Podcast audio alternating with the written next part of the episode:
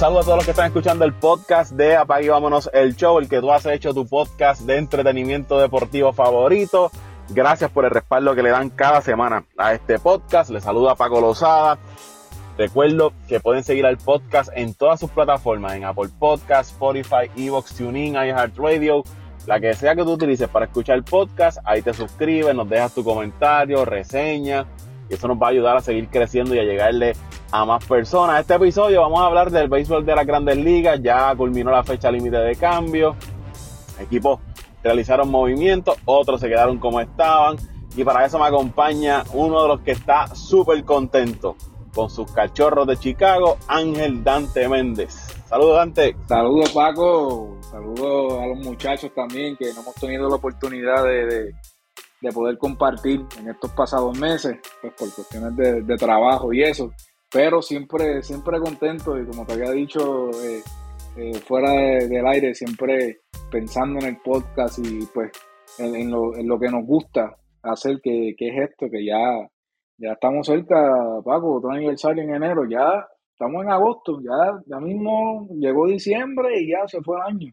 Este año va volando, Paco, así que otro año de altas y bajas que, que, no, que por lo menos tú has sido el que has mantenido consistente esto, así que después de, de, cierto nivel hay que seguir manteniéndonos y, y, bueno, hoy nos toca hablar del béisbol, así que eh, quiero, pues como siempre, mandarle un saludo a toda esa gente que nos escucha eh, y que nos apoya y que siempre nos deja comentarios, eh, sean positivos o negativos para poder eh, mejorar en general nuestro concepto. Así que nada, contento de estar aquí y vamos por encima. Y, los cachorros. Los cachorros de Chicago, un equipo que podemos eh, decir que ha sido una sorpresa la temporada, porque ya habían comenzado ya un periodo de reestructuración hicieron una firma durante la, temporada muerta. Cody Bellinger para mí ahora mismo es el regreso del año en la liga en la liga nacional, temporadón que está teniendo con los cachorros después de varias temporadas eh, discretas que ha tenido con el equipo de, los Dodgers. Strowman también le ha hecho el trabajo, aunque últimamente ha ido tambaleando eh, Strowman con los cachorros, pero a principio de temporada pues le hizo el trabajo. Eh, hay un lanzador eh, de apellido Steel que me tiene gozando en el fantasy. Ese lanzador ha sido como que el principal lanzador de del equipo de, Chicago esta, esta temporada. Y ahora mismo ese equipo está a tres juegos del liderato de la división central de la nacional. Y en el White Card están a dos juegos y medio. Ellos hicieron una serie de movidas, adquirieron a Jamer Candelario del equipo de los nacionales, un bate adicional que llegue a ese equipo, que desde que llegó lo que ha hecho es dar palos y palos. Eh, habían buscado también un relevista. Así que este equipo de Chicago, Dante, no son movimientos eh, de destruir las fincas, no es que tampoco vendieron, pero sí hicieron unos movimientos que quizá le da la oportunidad de buscar la forma de colarse en un, en un wild card y quizás llevarse a la división también. Mira, Paco, yo creo que eh, por lo menos la, la, base principal de, del equipo de Chicago eh, estaban bien pendientes a esta serie contra, contra San Luis. Eh, que de hecho yo habíamos hablado en el, en, el group chat que esa serie de San Luis era la que iba a decidir si los Cops iban a vender o no. Eh, en estos últimos años, pues, se han visto el sinnúmero de diferencias que los fanáticos han tenido con, con, con la gerencia, inclusive hasta yo, pues, te, he dejado saber el descontento que tengo con ella. Entonces, pues, eh, yo creo que el no salir de Bellinger, obviamente fue una serie muy buena con San Luis y pues la fanaticada eh, prácticamente estaba pidiendo a gritos que, que se quedara Cody Bellinger, que by the way, tengo que hacerlo porque es que gracias por darme la oportunidad, pero tengo que hacerlo. Hay un personaje por ahí llamado José Raúl Torres que desde que hicimos esa firma yo le dije, cuidado con Cody Bellinger que puede tener un buen año. Ya regresó de su lesión, eh, está en un equipo que no hay tanta presión ahora mismo.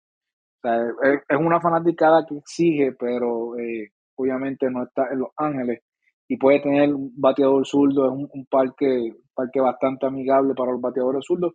Puede tener, puede tener un buen, puede tener un buen año. Y ahí estás viendo cuando se mantiene Cody cuando se mantiene saludable eh, es un gran jugador y te aporta mucho, te juega múltiples posiciones, eh, está teniendo un año ofensivo brutal, empezó ya después del juego de estrella, fue el jugador de, fue el jugador de, la Liga Nacional en el mes de julio.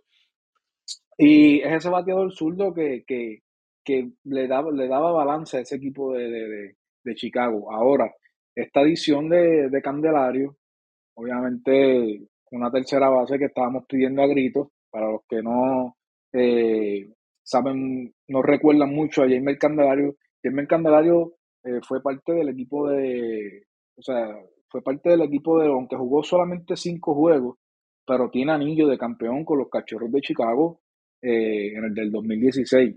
Pero fue parte del paquete del cambio con Alex Ávila y Justin Wilson, porque para ese tiempo todavía era, era prospecto. Así que es un, es un jugador que está familiarizado con, el ambiente de Chicago, con, la franquicia, y, llegó y ya está metiendo palos, que es lo que, es lo que está buscando el equipo de Chicago, ese, ese poder ofensivo que en esa división carece aunque el equipo de San Luis es un equipo que para mí ha sido el, pues, la decepción del año en general en las grandes ligas por lo que, por lo que se esperaba de este equipo y el potencial ofensivo que, presentaba en el line-up. Y este equipo de Chicago Cubs creo que ahora mismo es el, equipo más ofensivo de la división y eso te da, te da posibilidades fuera de sacar el equipo de Milwaukee que tiene un, buen picheo y, y Woodruff ya debe estar cerca de, de venir de, la lista de lesionados. Y como que hablaste de Stroman ahora, Stroman cayó en el, en el, en el 15 day deal. So, no he leído muy bien cuál fue la, el motivo, pero eh, está en la lista de lesionados, así que ahora, ahora hay que ver eh, cómo el equipo de, los, de Chicago trata de mantenerse cerca para poder pelear por, por esa división, que hay oportunidad y, y por el White Card. Así que el equipo se ve muy bien ahora mismo en el papel. Yo creo que eh, es tratar de terminar fuerte este mes de agosto, mantenerse saludable y nada, sigo, sigo con esperanzas de que, de que el próximo año se le dé una extensión a Cody Bellinger y pues que haya que ir, hay que ir al mercado otra vez. Hay que al mercado otra vez. Tu jugador Swanson eh, está teniendo también, empezó una segunda parte caliente también, así que está batiendo muchísimo. Así que estoy muy contento, estoy muy contento ahora mismo con el papel. Eh, no esperaba estar tan cerca de la división, pero yo creo que esto lo hablamos en el, al principio cuando estábamos analizando las divisiones. Es una división que no es tan, no es tan fuerte y pues se está demostrando ahora mismo que no hay un, no hay un equipo claro en esta división. Sorprendentemente Cincinnati, que nadie lo daba hasta el primero ahora mismo, está en primero. Así que vamos a ver. Yo creo que juego a juego cada partido es súper importante y, mantenerse cerca para, para ya en ese mes de septiembre eh, sacarle provecho y, poder tener un pase a postemporada. El caso de Strowman es una inflamación en la cadera derecha, por lo que va los 15 días en la lista de, de lesionados. Con esa baja de Strowman, Dante, ¿cómo, cómo queda el picheo de, de Chicago en cuanto a sus iniciadores. Obviamente había mencionado el caso de, de Steel, que para mí es como que el as de ese equipo, sé que estaba Stroman, pero el que ha sido más consistente durante toda la temporada es, es Steel. Después de Steel, Stroman, ¿qué, ¿qué, aportaciones ha tenido Chicago en ese cuerpo monticular? Bueno, básicamente... Eh, te digo rápido, porque Chicago, como tú dices, batea. Caso de Milwaukee, su fuerte es el picheo. Caso de los Rojos, un equipo ofensivo, joven como que no hay un equipo en esa división que tú puedas decir que es un que lo tiene todo. Yo creo que si Chicago, ¿verdad? Ofensivamente siguen respondiendo y el picheo se le estabiliza a un Stroman, un Steel y el relevo le hace el trabajo, un equipo parecería ser completo, ¿no? En, esa división. Sí, yo creo que y Kyle Henry no ha tenido salidas malas. Las últimas salidas de Kyle Henry han sido buenas. Yo, o sea, yo, yo esperaba, o sea, tiene 3.49 de efectividad, 4 victorias, 5 derrotas. O sea, tampoco es que ha tirado mal. Eh, pero no, ha tenido, no ha tenido suerte. Pero yo creo que ahora la responsabilidad recae en él por ser el, jugador más veterano en, cuestión de, que es el único jugador ahora mismo de ese campeonato del, bueno, del 2016, ahora que llegó Candelario, pero es el único en el roster ahora mismo que ha venido con esa experiencia. Así que yo creo que la responsabilidad como líder de, de, ese, de esa rotación recae sobre él. Y como bien tú dijiste, eh, Justin Seal, eh, tratar de que, de que se mantenga ahí una temporada de Sayón prácticamente, 12 victorias, 3 derrotas, 2.65 de efectividad, un lanzador zurdo en grandes ligas, tú no ves mucho eso en estos días.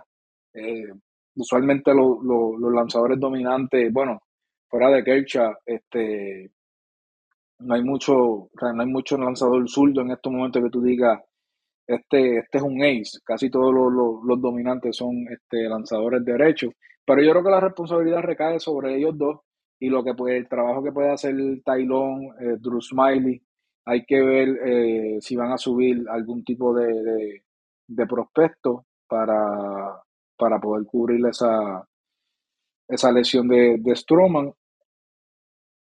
Y bueno, yo creo que hay, hay potencial en, yo vi en estos días al Solay, para mí debe ser el cerrador del equipo. Está teniendo, o sea, por lo menos los relevos que vi con, con, con el equipo, contra el equipo de San Luis fue el tipo está tirando 97, 98 y, y tiene un slider brutal. Eh, le rompe muchísimo. Así que yo creo que hay que ver, está José Cuba, que fue el que tú dijiste, el, el el fichaje nuevo también para relevo. Yo creo que lo cambiaron por el boricua Nelson Velázquez. Sí, yo creo que eh, hay que ver, todavía no sé quién van a subir, pero yo creo que pues el, el, relevo es lo que va a dictar este junto con la ofensiva el, lo que vaya a pasar en estos próximos meses con el equipo de Chicago, porque recuerda que eh, yo aún, independientemente de lo que esté pasando ahora mismo, insisto que el equipo de, de Milwaukee, aunque me sorprendió que no salió a comprar. Eh, bueno, ¿cuándo lo han hecho antes? ellos, nunca lo han hecho. Por el picheo, no, muchachos, no, no digas eso duro, dilo bajito, muchachos. Este, pero yo pensaba que iban a salir a comprar, no salieron a comprar. También en un momento pensé que iban a salir de, de ahí se me olvida el nombre de, me fue por de Burns. Yo pensé por un momento que iban a salir de pero, pero ya habían indicado ya hace varias semanas de que no, de que de hecho que, de que la gerencia le había hablado a él de que no, no se iban a desprender de, él en esta temporada, ¿verdad? En fecha límite de cambio, pero ya mismo tienen la decisión de si firmar la extensión o no firmarlo. No, y debe ser, debe ser un pez gordo en la agencia libre. de Burns porque es un excelente lanzador que vendría bien en los cachorros, a mí no me molestaría ir por él. Pero viendo, viendo el, el, el, calendario, a final de mes hay una serie con, con el equipo de, de, Milwaukee, pero nos toca ahora este fin de semana con Atlanta, con tus bravitos, después nos toca con los poderosos, que pues creo que también ¿Con uno quién? de los ganadores. ¿Con quién? Bueno, con los poderosos, entre comillas, porque de poderosos no tienen nada.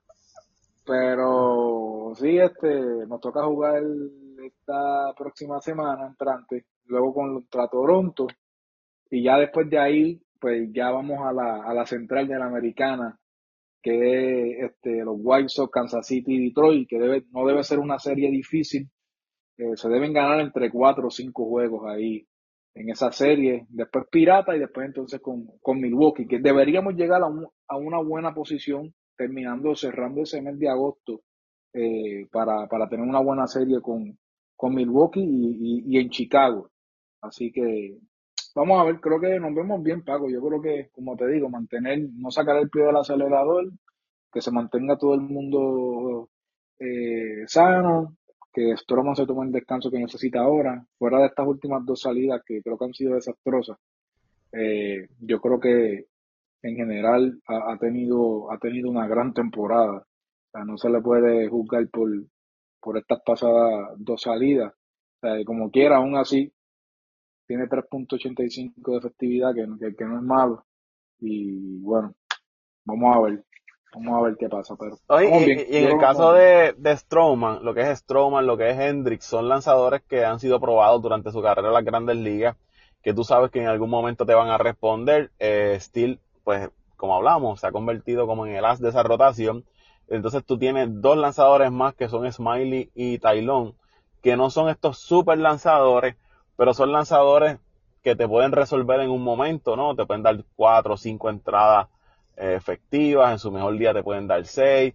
Y son lanzadores también que han tenido experiencia en postemporada si no, si no me equivoco, Smiley creo que estuvo con los Bravos cuando ellos ganaron el campeonato en el 2021. Sé que estuvo con Atlanta, pero no recuerdo si estuvo en ese equipo que ganó el campeonato, pero había estado con Atlanta en los pasados años.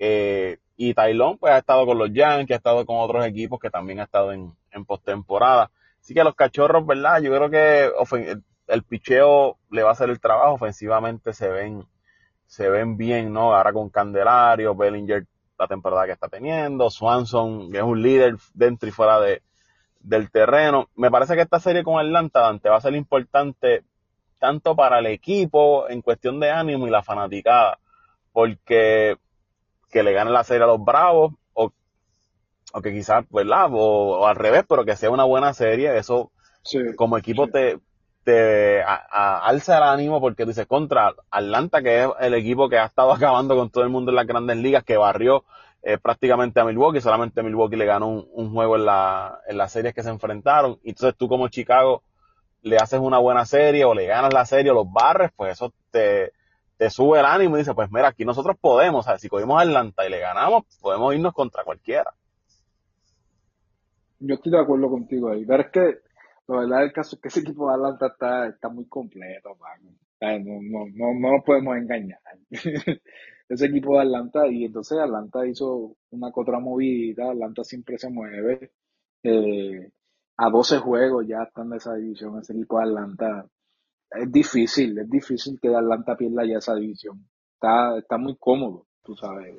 De hecho, se espera ah, que, que Fritz eh, lance el viernes contra los cachorros. Yo creo que Atlanta puede, Atlanta puede ganar entre 100 a 105 partidos son que va a ver. Tiene muy, muy altas posibilidades. Muy altas posibilidades. Así que yo creo que va a ser una serie buena, como tú dices, va a ser una serie interesante. Una serie que es más para, para ver en dónde estamos contra, contra un posible, para mí el candidato a ganar la liga, la liga nacional y entonces hacer un buen papel en, esa serie eh, sería positivo. y, posiblemente un choque de, clasificar el de los cachorros, posiblemente una serie contra los bravos, ¿verdad? De seguir avanzando. Porque si los bravos llegan primero, pues cogen el bye, pero pues posiblemente puedan cruzar en una serie más adelante. Vamos a ver, yo creo que va, va, va a ser un, va a ser una buena serie. Hay que, hay que barrer a Cincinnati hoy que ganarle hoy ese partido para ponernos ahí a, dos jueguitos de esa división. Y entonces, eh, estos son los partidos importantes, los de las divisiones y estos equipos que ya están prácticamente de cara al próximo año. O sea, nos tocan los peores tres equipos en este mes de la, de la, de la central del americano. O sea, no, no, no, no pido que se ganen todos los partidos, pero por lo menos un 75% de los partidos que se ganen es, un buen indicio. Así que vamos a ver otro, otro equipo que quería eh, hablar de los movimientos que hicieron en la fecha límite de cambio, es el equipo de, de los pobrecitos Mets, que nuestros inquilinos se empeñaban en decirle los poderosos, los poderosos, y cuando llegó Steve Cohen eh, como dueño del equipo, eso era celebración chichichija, eh, llegó el contrato del Lindor, firmaron la extensión del Sugar, trajeron a Churchill, trajeron a Bernalder, a Verlander trajeron a Macán, trajeron a Cana, trajeron a Marte. Bueno, eso era campeonato seguro todos los años. Y en la fecha límite de cambio empezó la venta del pasillo. Salieron de Churchill, salieron de Verlander, salieron de, de otros jugadores. Y se, ¿verdad? Un proceso de reestructuración, según ellos no es una reestructuración, pero cuando tú sales de tus eh, principales lanzadores y otros jugadores, pues eso es lo que tú estás haciendo, estás reconstruyendo el equipo. Eh, de cierta forma, yo lo veo bien porque siempre es bueno tú eh, reforzar tus fincas porque es lo que a largo plazo te va a permitir ser competitivo, te va a permitir eh, eh, cambiar estos jugadores y luego traer otras piezas ya probadas en, en las grandes ligas. Pero por otro lado, tú le vendiste, tú como dueño le vendiste a tu fanaticada una ilusión de que dos, tres años íbamos a ser campeones. Eh, él había hablado también de tres a cinco años, era el periodo para ser campeones. Ahora se está hablando de que no va a ser en el 2024, según lo que dijo Scherzer, que le expresó el, gerente general. Posiblemente 2025, 2026 es cuando ellos estén mirando eh, luchar por un campeonato, que el 2024 va a ser un año de transición. Entonces, ¿qué pasó ahí? ¿Qué pasó con esas expectativas que tú tenías como equipo de este es el super trabuca, que hay dinero para repartir, el dinero no hay, no es preocupación. Sales de estos jugadores, y para colmo tienes que pagarle, seguir pagándole el contrato que le diste a este tipo de, lanzadores como fue Chelsea y como Verlander. So que esa movida de los Mets, eh, no sé, no, si yo fuera fanático de los Mets, tuviese como tú estuviste con tus cachorros en un momento. Súper molesto porque le vendieron una ilusión a su fanaticada para entonces encontrarse con esto. Mira, Paco, yo, fíjate, sorprendentemente, yo creo que, bueno, antes de empezar, se te olvidó decir que todavía le están pagando los veintipico de millones a Robinson Cano por el año que no jugó, güey. Ah, ya voy, Bonilla. vamos, vamos a poner esa gente, es que no aprenden. La verdad es que, que o sea, no aprenden, es increíble. Pero, eh, fuera de todo este reguero, que empezó en, en, febrero, el Chichichijá, Carlito Correa, Lindol, que si vamos a darle 300 millones a los Polar, todo eso. Eh, el equipo en el papel, en el papel era el equipo más completo eh, de la división y de la, posiblemente de la Liga Nacional. Eh, ¿Qué pasa? Oye, las, pues, proyecciones de antes, los últimos años, era de que los Mets iban a ganar la división. Sí, pues no, y es un equipo que tiene como una persona que tiene el capital para, para poder eh, hacer buenas firmas, pero eh, lo hablamos también al principio cuando hicimos los análisis, la salud de Verlander y de Marchelsel iba a ser súper importante, iba a ser un factor para ver qué rumbo iba a tomar ese equipo. Obviamente, pues la lesión de, de, Día pues, fue algo inesperado, fue algo lamentable también, porque obviamente, Nadie quiere que un jugador se lesione así menos que el del país de uno. Pero eh, la verdad del caso es que, que este montón de firmas que hizo Nueva York simplemente no funcionó. Y yo creo que, que, en, ese, en ese aspecto los Mets lo hicieron muy bien, a pesar de que pues obviamente van a tener pérdidas. Pero es mejor parar el sangrado que, que, que seguir dejando que, que se desangre. Eh, y eso era lo que estaba pasando con, el equipo de, de, los Mets. Salieron, eh, pusieron el, torne, el torniquete, salieron de esos jugadores que pues no funcionó la primera parte, se llevaron unos prospectos jóvenes eh, que creo que tienen poder, tienen poder de desarrollo. Y nada, el equipo lo que tiene que hacer ahora es enfocarse en el sistema que le, hemos hablado un montón de veces también. Eh, si tú no tratas de hacer esa mezcla inteligente entre firmas de jugadores y esos jugadores que vienen de, de, la finca que sube a Grandes Ligas, eh, por más dinero que gastes, no, no vas a estar ahí. No vas a estar ahí porque eh, siempre te va a faltar y se ha comprobado en estos pasados años que los equipos campeones, a menos que no sean los Dodgers, y los Dodgers tenían una buena finca también, este, los equipos que han ganado son equipos que vienen con, un sistema, vienen con un sistema de fincas de abajo.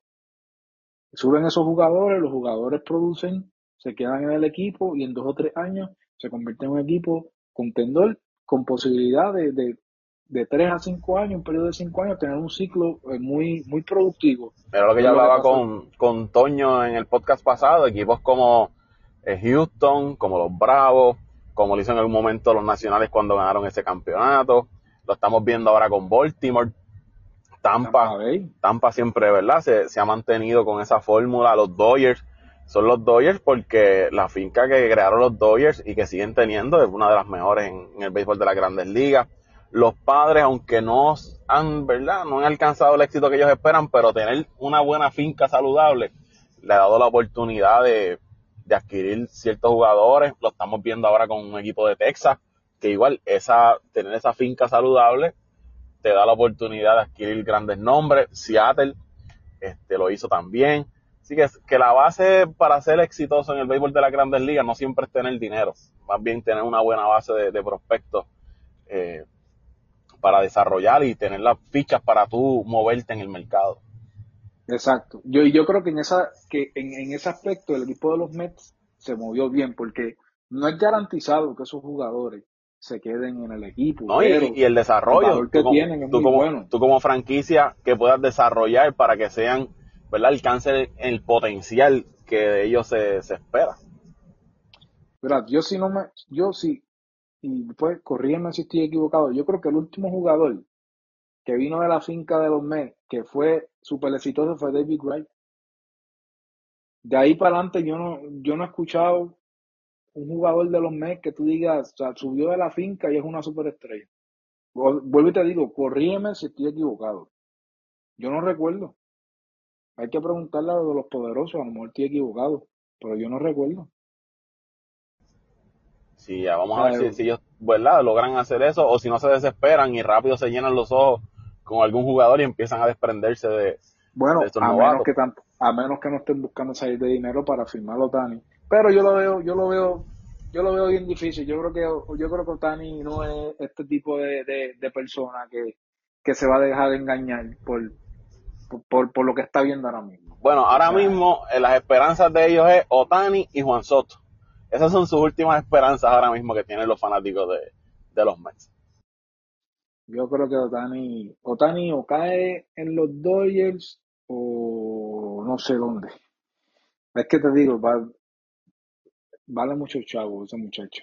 Y porque, y porque hay un tope, porque si no, no, no, y, chavo y, los angelinos han demostrado que hay un interés en montar algún equipo que pueda ser competitivo y que él pueda ir a la, a la postemporada. No están muy lejos.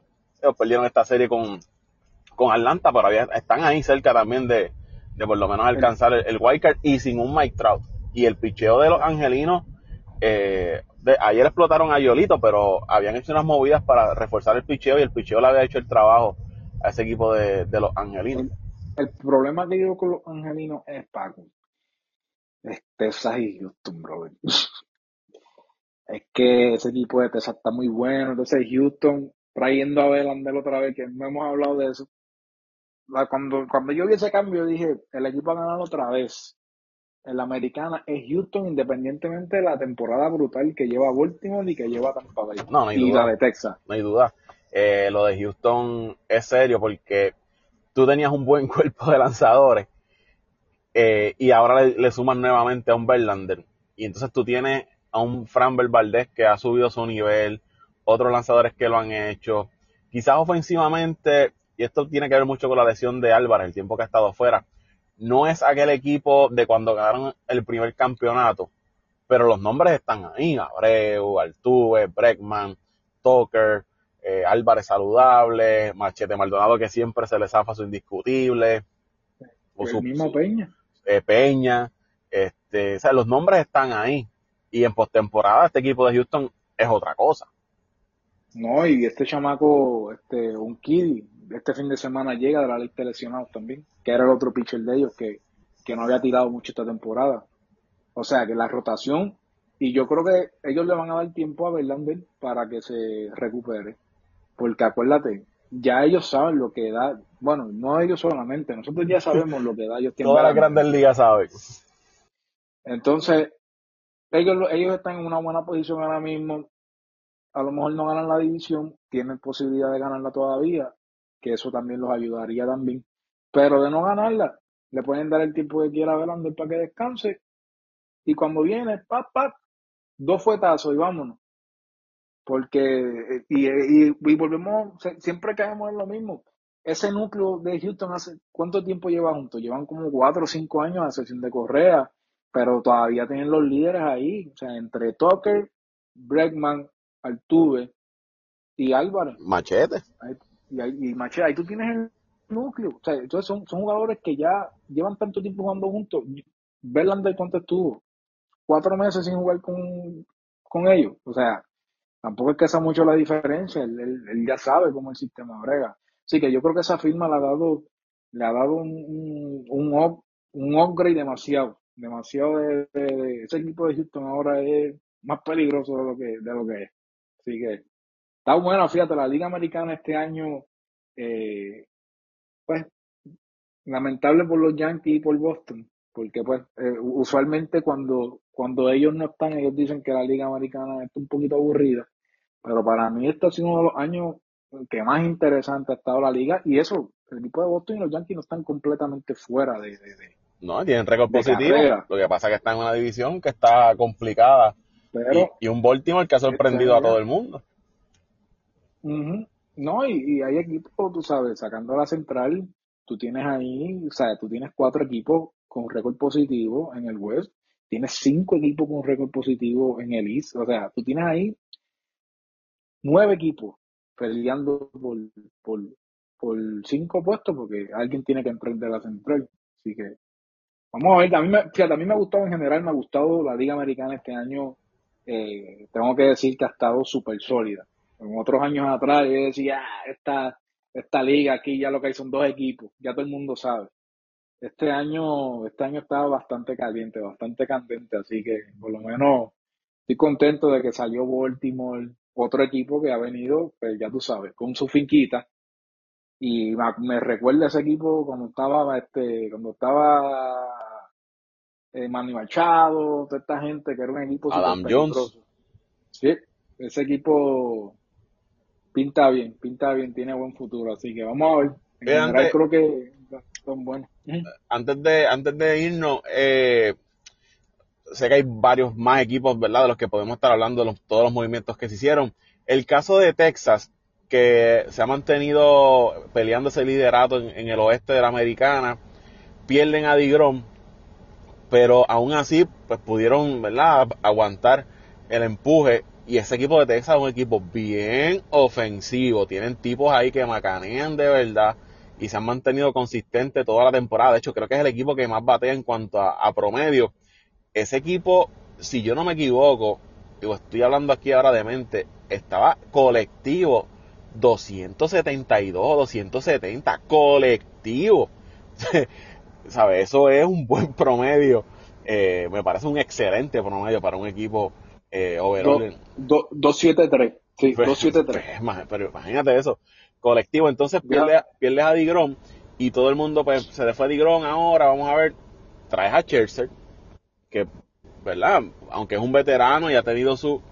No deja de ser un buen lanzador. Traes a Montgomery, que aunque no la estaba teniendo ¿verdad? una gran temporada con San Luis, pero el año pasado cuando San Luis lo adquirió de los Yankees, tuvo un buen cierre de temporada. So que está sustituyendo quizás a DeGrom con dos lanzadores adicionales. Me parece que este equipo de Texas, con estos movimientos, hay que mirarlo de cerca, eh, quizás como un posible rival para esos Astros. El problema es que están en la misma división, pero si cruzan en la serie, puede ser un equipo bien peligroso. O sea, si esa ofensiva se mantiene, porque es un equipo que batea de verdad. A mí, me, a mí me encanta lo que está haciendo el equipo de Texas en estos momentos. Yo creo que, tú sabes, cuando empezó la temporada, que abrieron esa billetera y empezaron a gastar chavos como locos. Pero en los jugadores que gastaron dinero han producido, porque la verdad del caso es que ese Marcus Semien, qué peloterazo, brother. O sea, lo que, lo que dejó de ir Toronto. Es un peloterazo. Y obviamente se me olvida el, nombre del, campo corto también, que fue el Cory también. Es que tengo, tengo, que coger a, tengo que coger al distinguido José Torres otra vez y meterle la caña otra vez. que decía que era un Cione malísimo, que no, que si esto. Es un, es un, es un bateador fino, mano, es un bateador fino. Entonces, eh, eh, pues con esa mezcla, como tú dices, tiene, trae estos jugadores de abajo, ese García que, que, que, va a dar como un loco. Y bueno, o sea, eh, yo creo que yo no esperaba que ese equipo de Texas estuviera, obviamente, con esas movidas. No, no esperaba que estuviesen peleando por una división, pero yo creo que el pecado que cometió Texas este año fue que no aprovechó sacarle ventaja al equipo de Houston cuando tenía sus jugadores importantes lesionados. Y yo creo que eso sí le puede pasar factura en, una serie de playoffs, por ejemplo. O, acuérdate que ahora, pues, o sea, si tú tienes la si que ganas la división, pues te puede tocar el, number one seed y, tratar de evitar todas esas cosas, pero el tú no aprovechar estos pasados meses, que ese equipo que no tenía el tuve, que se lesiona Álvarez, se le lesionan los pitchers, no, no, no, sacaste, no sacaste el verdadero provecho que debías sacarle con todo lo que se invirtió y con el, y con el tremendo potencial que, que, que ese equipo está demostrando. Pero yo creo que en general se movieron muy bien también. Yo creo que salieron agresivos también. Eh, ven la necesidad de que, de que tienen esa oportunidad de poder, de poder llegar lejos. Porque sinceramente yo te digo, fuera de los Astros y, y los Astros pueden caer en una racha mala, cualquier equipo en la Liga Americana este año, no hay un favorito, menos fuera de los Astros no hay un equipo favorito para ganar la, para ganar la Americana. Cualquiera puede ganar la Liga Americana este año no es como otros años que, que uno decía, chacho, Houston está, chacho, por cinco cuerpos está arriba. Este año cualquier equipo puede ganar. Siguiendo con, con Texas, ya para cerrar, eh, es un equipo que, como tú dices, hicieron estas firmas grandes de Seager, hicieron la de Simian, hicieron luego la de Digrom, pero es un equipo que no, ¿verdad? No se le ha dado mucho seguimiento, no, no se habla tanto de ellos, pero es un equipo que está ahí, y un equipo que si entra caliente a la postemporada, los recursos los tienen. Ellos habían adquirido también a, Chapman del equipo de, de Kansas City, aunque Chapman, pues sabemos ya, ¿verdad?, que de momento en la, en la postemporada le da ese frío olímpico y entiende a patinar, pero es un brazo que tiene ahí, que estaba teniendo buena temporada con el equipo de, de Kansas City. Tiene un Will Smith que había sido eh, parte del equipo de Atlanta que ganó campeonato, que en la postemporada cuando le tocó eh, respondió muy bien.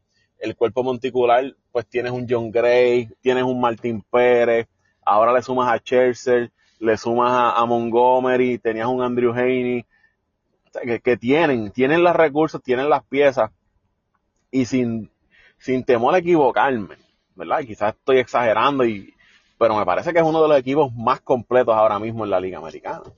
No, estoy de acuerdo contigo, Paco. Yo creo que el equipo de Texas eh, supo cómo salir en esa agencia libre a, llenar esos huecos que tenían para poder convertir ese equipo en un equipo eh, competitivo eh, al nivel, bueno, al nivel que pueden ganar la división. Sí, se gastó, se invirtió bastante dinero, pero yo creo que por ahora, yo creo que no hay ningún fanático de Texas que esté, que esté enojado con, con los movimientos que se hicieron y yo creo que tienen oportunidad, tienen oportunidad de, si no se encuentran con Houston en una primera ronda o algo, posiblemente podríamos ver una serie de campeonatos allá en, Texas, entre los, entre Houston y, los Rangers. Así que vamos a ver.